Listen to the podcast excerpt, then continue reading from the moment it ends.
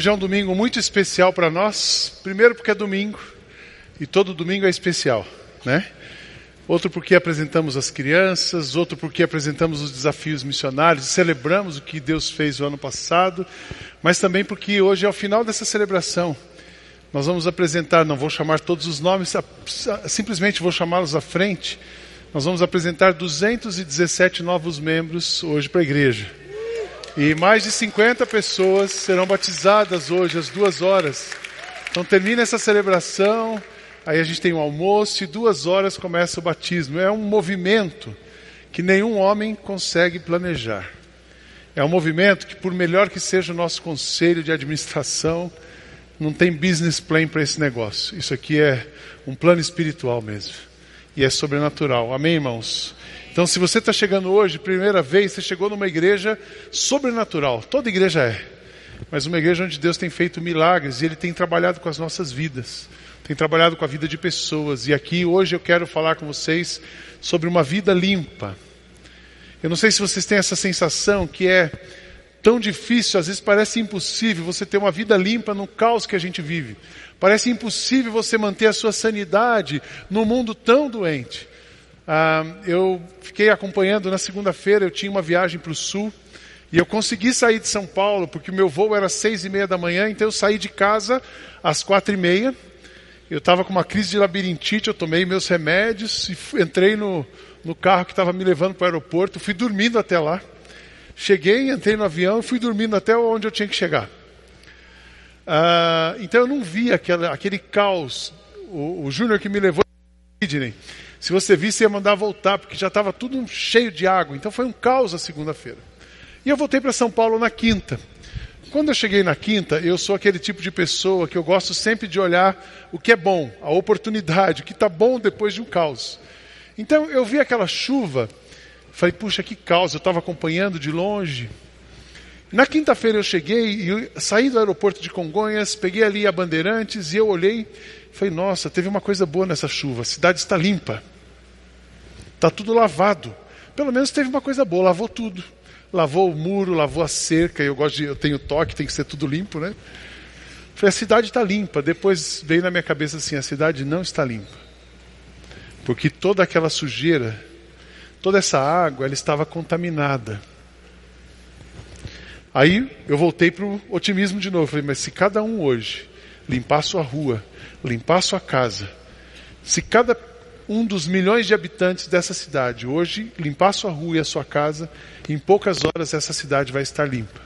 Então é possível a gente manter a limpeza, manter a sanidade, só que tem um trabalho, tem um trabalho divino em nós e tem uma disposição nossa de cooperar com o divino em nós. Porque Deus quer. Agora a pergunta é se eu quero. Deus pode, a pergunta é se eu deixo. Deus faz, a pergunta é se eu obedeço o que Ele faz. Então existe o mover divino e existe a gente aqui nessa história. Para a gente falar de uma vida limpa, eu queria ler com vocês o Evangelho de Lucas, capítulo 17. Nós vamos para a história dos dez leprosos. E aqui o texto, Lucas 17, de 11 a 19, diz assim o texto: Dirigindo-se a Jerusalém, Jesus chegou à fronteira entre Galiléia e Samaria e ao entrar num povoado dali, dez leprosos, mantendo certa distância, clamaram: Jesus, mestre, tenha misericórdia de nós. Ele olhou para eles e disse: Vão e apresentem-se aos sacerdotes. E enquanto eles iam, foram curados da lepra. Um deles, ao ver-se curado, voltou a Jesus, louvando a Deus em alta voz. Lançou-se a seus pés, agradecendo-lhe pelo que havia feito. E esse homem era samaritano. E Jesus perguntou: Não curei dez homens? Onde estão os outros nove? Ninguém voltou para dar glória a Deus, exceto esse estrangeiro. O que era improvável, judeus e samaritanos nunca se deram bem, não se davam bem.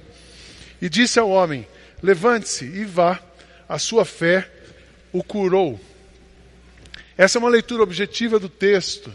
E é tão interessante a descrição aqui, os, os, leprosos, a gente pode fazer uma analogia que somos nós. E aí eu podia fazer um olhar mais teológico sobre esse, esse texto, mas eu quero fazer um olhar de restauração, um olhar pastoral. Os leprosos somos nós. Todos nós temos alguma coisa que precisa ser curada, que precisa ser limpa. Todas, e aquela, aquela lepra daqueles homens não só causavam neles uma enfermidade física, mas tinha uma exclusão social, tinha uma exclusão de outras áreas, e a classe social, a origem deles, da onde eles vinham, tudo aquilo os segregava. Mas aqueles homens saíram de onde estavam e foram até Jesus.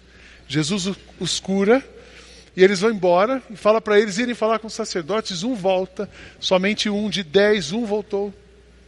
Não foi nem o princípio de Pareto aqui, era pior.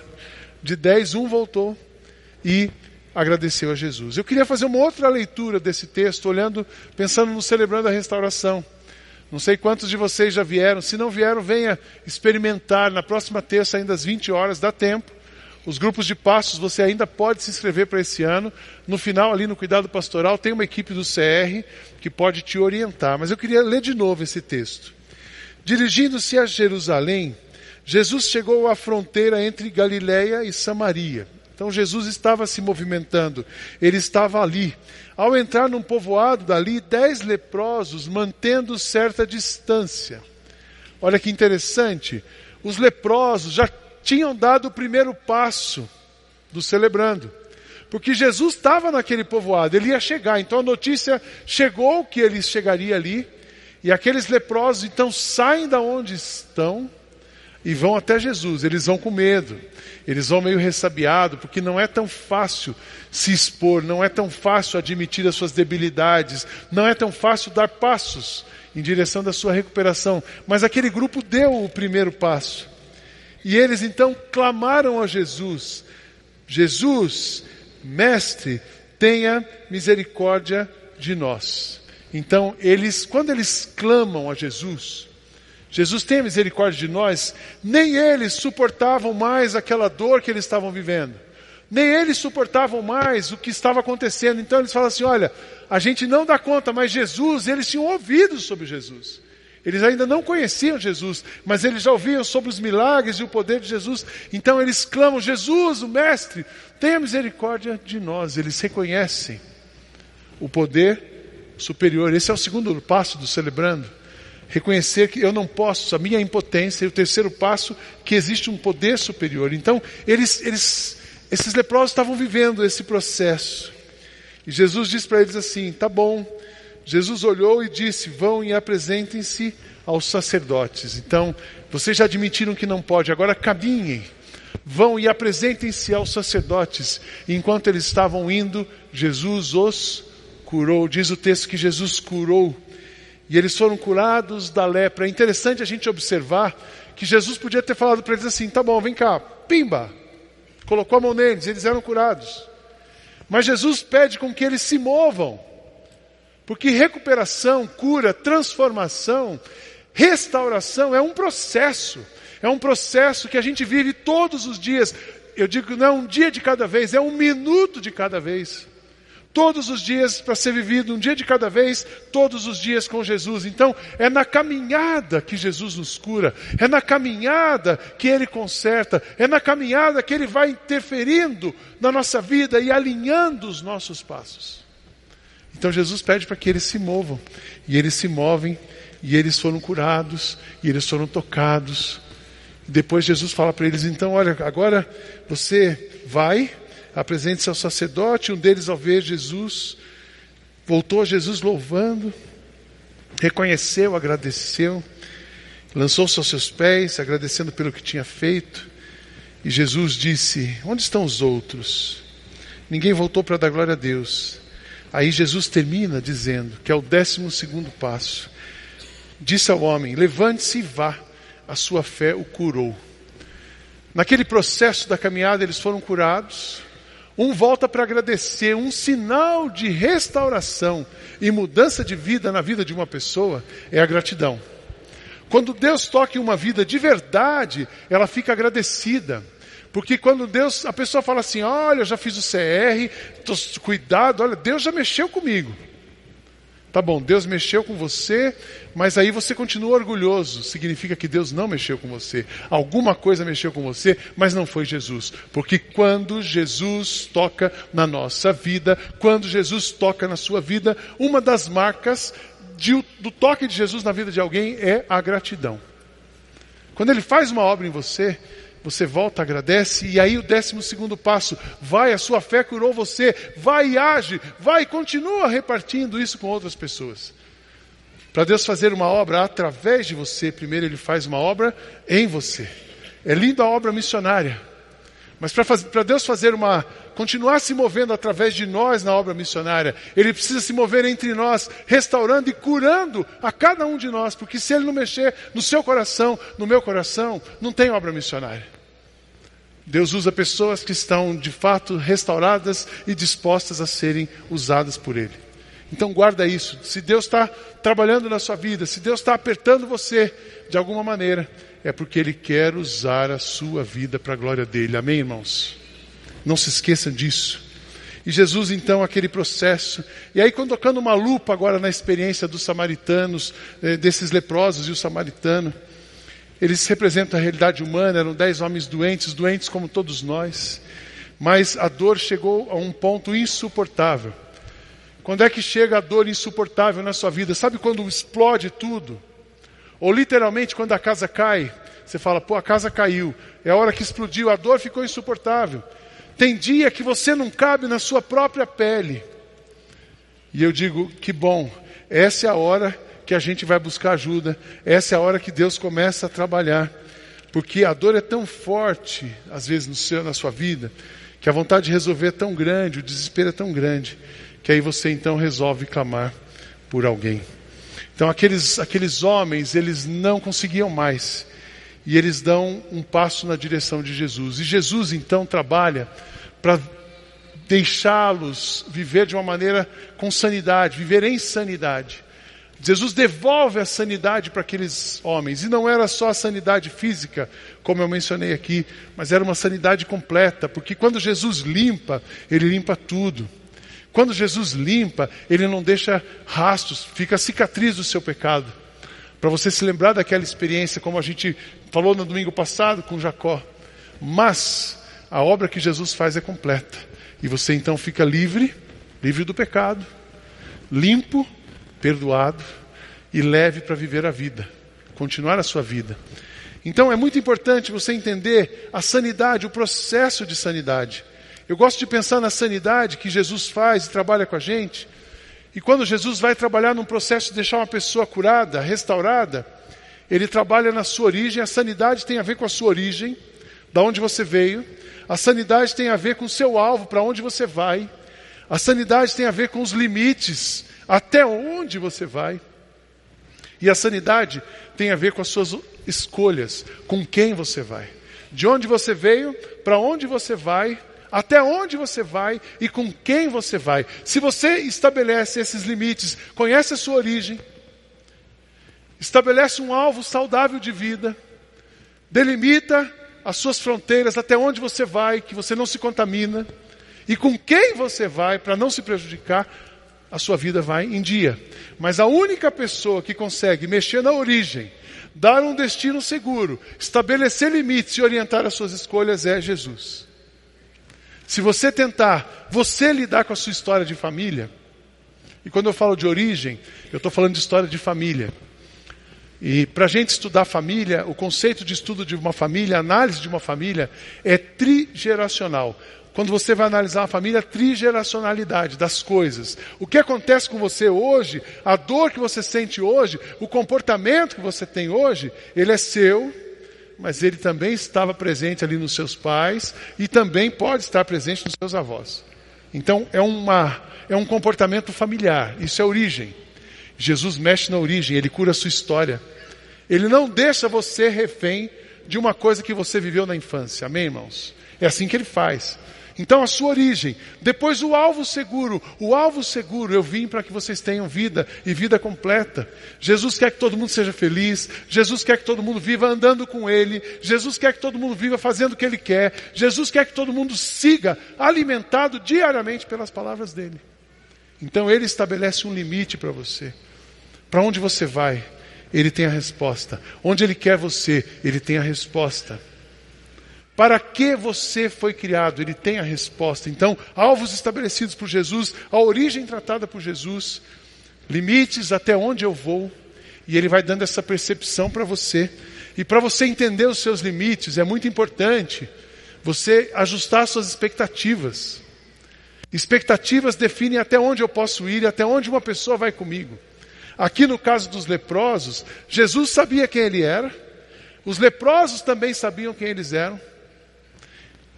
E quando Jesus sabia, como que Jesus sabia quem ele era, ele tinha o poder para curar. Como os leprosos eram samaritanos, eles ficaram ali timidamente. Mas numa hora eles se botou diante do Deus poderoso. Eles se lançam, as expectativas foram ajustadas e eles vão até Jesus. E Jesus os cura. Então, ajustar as suas expectativas, estabelecer os limites e fazer as suas escolhas. Com quem eu vou? Até onde eu vou? Para que eu vou? E saber dar passos para trás e saber avançar. Quando uma pessoa está na sanidade, vivendo de uma maneira saudável, ela conseguiu fazer isso. Mas ela, na verdade, reconheceu que ela não pode fazer isso. E Jesus está fazendo isso por ela. E ela obedece. A sanidade tem a ver com obediência. Sanidade tem a ver com dependência. Sanidade tem a ver com você ouvir a voz de Jesus, submeter a Ele e deixar que Ele trabalhe com você. Mas eu também quero dizer para você que a cura, essa limpeza, essa limpeza não é instantânea. A conversão é uma coisa instantânea. Você pode ter entrado aqui hoje sem a certeza da vida eterna.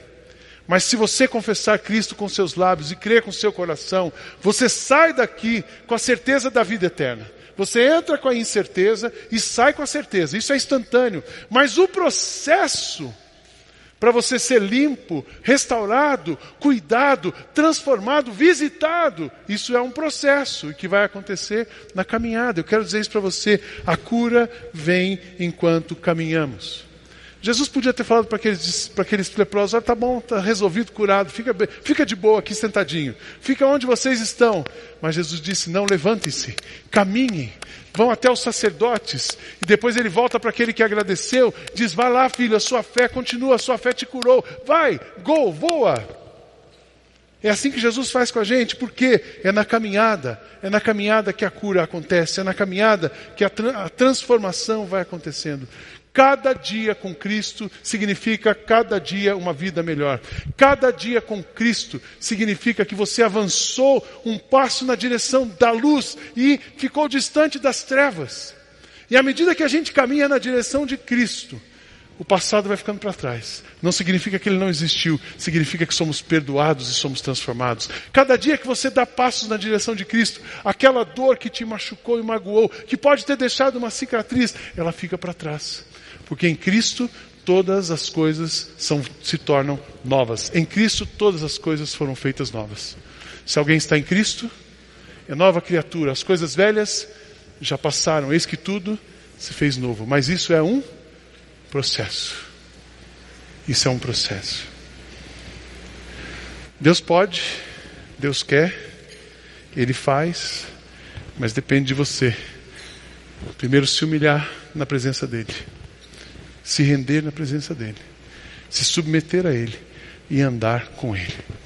O testemunho dessa manhã, quero convidar a Doris, ela que vai ajudar a gente a entender um pouco mais como é que esse processo de limpeza e viver uma vida em paz, limpa no meio desse caos que a gente está. Vamos receber com uma salva de palmas a Doris Bierbauer.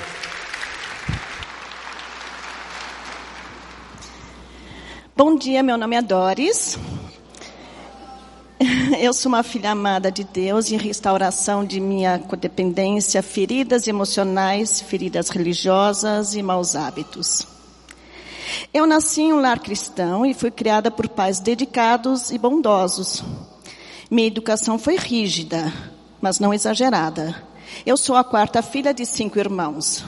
Meus pais nasceram na Rússia e na Ucrânia, passaram por muitos países, por guerras, muitas dificuldades e, por fim, criaram muitas riquezas. E aonde meu pai construía empresas, ele também construía escolas e igrejas. Eles acreditavam que tínhamos que seguir as leis para que Deus se agradasse de nós. Eu realmente tentava, mas eu não conseguia. E assim, apesar de acreditar e amar a Deus, eu não sabia como me relacionar com Ele. Mesmo tendo participado de toda, por toda a vida de escolas bíblicas, retiros espirituais, eu nunca entendi a graça. O que consegui foram várias feridas religiosas e uma relação conturbada com Deus. Minha infância foi repleta de superações e autocobranças, pois me sentia culpada pela morte de meu irmão caçula, que se afogou quando eu tinha cinco anos e meio. Tive muitas dificuldades na escola por conta da dislexia. E a instabilidade emocional também era grande em minha casa principalmente a do meu pai, o que me fazia sentir sempre um misto entre amor e medo. Casei-me com o amor de minha juventude, de minha juventude que conheci aos 15 anos. Tivemos três filhos e nesse mês nos tornamos avós.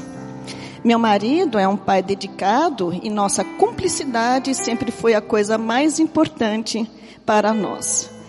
Mas havia muita instabilidade de humor também em nossa família, e sendo assim, eu fazia um esforço insuportável para tentar manter o controle e a harmonia.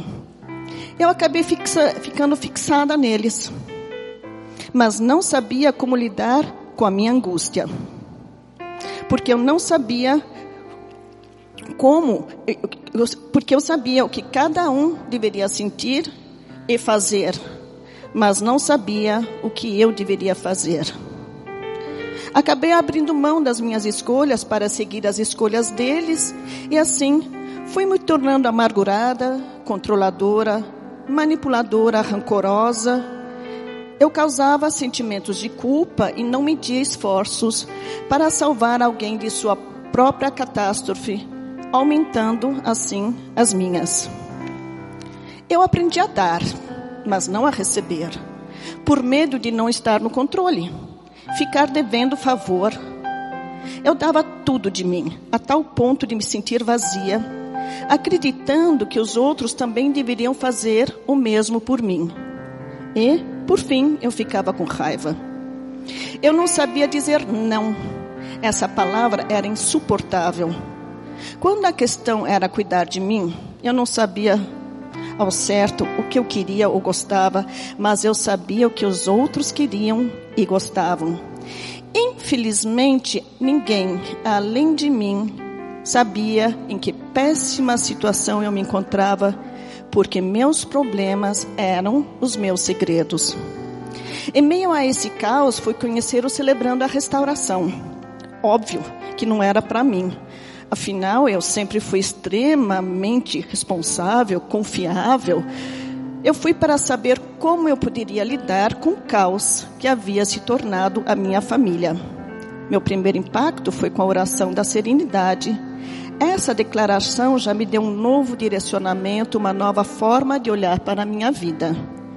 Participando das reuniões, eu passei a perceber que não estou sob o julgo da lei, mas sim sob a total e absoluta graça que é de graça.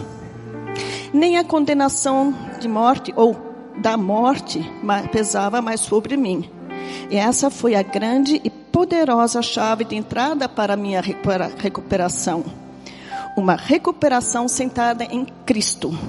Eu não precisava mais me esconder de Cristo, de mim mesma ou de minha comunidade, pois todos pecaram e carecem da glória de Deus. Mas em Cristo Jesus sou salva. Reconheci que não sou Deus e que sou impotente para controlar a minha tendência de fazer as coisas erradas e que minha vida estava fora de controle. Não a dos outros, ou talvez também a dos outros, mas aprendi de que isso não é da minha conta. A luta contra mim mesma ainda existe, mas agora posso entender que meu Deus é um Deus pessoal, que conversa comigo, que não exige nada e que eu não tenho que nada. Eu posso ser razoavelmente feliz nessa vida se eu me sujeitar à vontade dele. Viver o CR e ser acolhida por ele também tem me ajudado a passar muitos momentos difíceis, como foi o de ter que lidar com o diagnóstico de câncer de mama muito agressivo de nossa filha há seis anos. Em 2018, o câncer voltou e com um agravo de metástase nos pulmões. A dor de ter que lidar com tudo isso foi tremenda. Cada oração de entrega foi feita com muita dor mas também com confiança e fé. Com o tempo, o espaço da dor foi sendo ocupado pelo amor de Deus e aliviando o meu pesar. No CR aprendi o que é entrega de verdade. E a paz que Deus me deu em troca é indescritível. Realmente supera qualquer entendimento. Através dos doze passos, aprendi a andar no vale da sombra da morte, de maneira confiante, conectada a Cristo. Os momentos com minha filha passaram a ser cada vez mais profundos, alegres e amorosos. O câncer está estacionário no momento. E tudo que Deus quer é que vivamos um momento e que deixemos o amanhã aos seus cuidados, pois Ele tem um plano e queremos fazer parte dele. Se me permitirem resumir tudo isto em uma parábola, eu cheguei ao CR com uma carência do tamanho de Deus, uma maçã podre e uma lata de esterco bem fedido, que tentei esconder a minha vida inteira. Com muita vergonha, fui mostrando o que eu trazia comigo, sabendo que o CR é um lugar de sigilo, acolhimento, respeito e não julgamento vi que outros também traziam as suas coisas e isso foi me dando cada vez mais coragem de me abrir, de trazer as minhas coisas. Eu não fazia ideia nenhuma o que Jesus poderia fazer com uma maçã podre e uma lata de esterco. Enfim, lentamente eu fui entregando e abrindo para ele a minha lata e minha maçã. Pois bem, ele pegou nos braços e gentilmente pegou a maçã e também o esterco. Junto comigo, ele plantou a maçã e adubou com toda a caca que eu trazia. Hoje, cresce em mim lentamente uma árvore de maçã e que começa a dar frutos e que eu aqui e agora posso estar dividindo com vocês. Obrigada por me ouvirem. Obrigado por compartilhar, Doris. Obrigado. Deus abençoe. Amém. A Doris está ali com seu marido, Tony. No final você pode conversar um pouco com a Doris ali no cuidado pastoral. E as histórias do que Deus faz na vida das pessoas me impactam muito. Eu tenho certeza que impacta você também. Nada impacta mais a nossa vida do que aquilo que Deus fez na vida do outro. E Deus fez essa, é uma história linda. A Doris tem muita história para contar. Eu quero terminar dizendo para vocês cinco coisas bem rapidamente. Primeira coisa, sempre que você clamar, Jesus vai te ouvir. Os leprosos clamaram, saíram do lugar e foram até Jesus, ele estava de braços abertos. O texto de Mateus nos diz: Tudo que peço e vocês receberão. Batam e a porta se abrirá. Se vocês, sendo maus, sabem dar coisas boas aos seus filhos, quanto mais o Pai que está nos céus dará coisas boas a vocês. Segunda coisa, você tem um valor inestimável para Cristo. E aqui não é uma mensagem de autoajuda, é uma mensagem de ajuda do alto. É você botar um espelho e olhar quem sou eu. Você é uma pessoa comprada por um alto preço, o sangue de Cristo. Jesus morreu por você. Jesus, porque Deus amou o mundo de tal maneira que Ele tem, deu seu Filho unigênito para que todo aquele que nele crê não pereça, não morra, mas tenha a vida eterna. Jesus te ama. Você tem um valor inestimável para Ele. A forma que Jesus responde, eu também quero avisar você disso. Nem sempre é a forma mais convencional, pastor, mas você disse que Jesus me ama e eu fiz um pacto com Jesus, eu marquei o dia e a hora e não aconteceu. Eu quero dizer que não é você que marca o dia e a hora, é Ele que marca o dia e a hora. Mas eu combinei de um jeito, não é você o jeito, mas é do jeito dele, é do jeito dele, no dia dele, na hora dele, para a glória dele, para a sua bênção. É assim que ele faz. É assim que Ele faz. E Deus vai capacitar você enquanto você caminha. Eu quero te incentivar a sair do lugar onde você está, 180 graus, saindo de onde eu estou para indo onde Jesus quer. Eu atendi várias pessoas essa semana. Hoje eu falei para o Beto: Beto, recebi e-mail, então o Beto vai me ajudar nisso. Os outros pastores também estão envolvidos. Mas da gente atender as pessoas e ajudar você. Mas você precisa caminhar. Você precisa avançar, porque é na caminhada. É nos passos, são nos passos que você vai conseguir avançar e Ele vai trabalhar. Seja grato. Você que tem coisas boas para contar, seja grato e se disponha para ser usado por Deus. Eu queria terminar, queria que você fechasse seus olhos. Queria terminar dando essa oportunidade. Eu preciso fazer um convite, pode acender a luz. Eu queria fazer um convite para você sair da onde você está. A mudança de vida é sua. A decisão é sua, o poder é dele, mas a decisão é sua. Por isso eu quero perguntar nessa manhã se alguém gostaria de receber Cristo no seu coração. Porque o primeiro passo para você sair da onde você está é você crer que Jesus é poderoso e render-se completamente a Ele. Então eu gostaria de perguntar: alguém nesta manhã gostaria de entregar sua vida a Cristo, dizer eu quero seguir a Jesus, eu quero entregar a minha vida a Cristo, submeter as minhas vontades a Ele. Levante sua mão, quero orar por você. Deus abençoe o Senhor, a senhora, você, amém. Levante as suas mãos, Deus abençoe você, Deus abençoe, Deus abençoe o Senhor, Deus abençoe esse jovem aqui atrás, Deus abençoe o Senhor aqui no meio, Deus abençoe você lá na ponta, amém. Deus abençoe você aqui, você também. Deus abençoe vocês lá atrás. Tem gente que fala assim, puxa, mas Deus abençoe vocês aqui na frente, três pessoas, um casal. Deus abençoe você, Deus abençoe você, Deus abençoe lá atrás você. Amém. Mais alguém desse lado aqui, Deus abençoe você, Deus abençoe o Senhor. Às vezes a pessoa diz: Ah, mas levantar a mão num culto não significa aceitar Jesus, significa que você saiu do seu lugar e diz para Jesus: Deus abençoe a senhora aqui na minha frente. Significa que você saiu do seu lugar e disse: Jesus, eu quero te seguir. E quem conhece o teu coração é Jesus, não sou eu. O seu coração é uma terra que só Jesus anda. Então ande com Jesus, Submeta o seu coração, diga sim para Ele. Cada sim que você diz para Ele é um não que você diz para o mundo. Cada sim, cada passo que você dá na direção dele é um passo para ser limpo por Jesus. Mais alguém nessa manhã? Eu não vou demorar muito. Mais alguém? Lá atrás, lá atrás. Deus abençoe você. Deus abençoe você lá atrás. Deus abençoe você lá atrás. Que bom. Deus abençoe você aqui na minha frente. Que joia. Vocês que querem caminhar mais perto estão levantando as suas mãos. No final, o pastor Beto, o pastor Gladstone vão estar ali no espaço de pequenos grupos. E a gente quer te ajudar a caminhar. A gente quer te ajudar a ir para frente, encontrando Jesus. Senhor, muito obrigado por tudo que o Senhor está fazendo aqui. Obrigado por essas vidas que levantaram suas mãos e que cada um de nós, a começar por mim, nós sejamos totalmente limpos, lavados, purificados pelo teu sangue todos os passos, cada segundo da nossa vida seja um movimento seu em nós, para a tua glória, em nome de Jesus. Amém. Deus abençoe os irmãos e a igreja.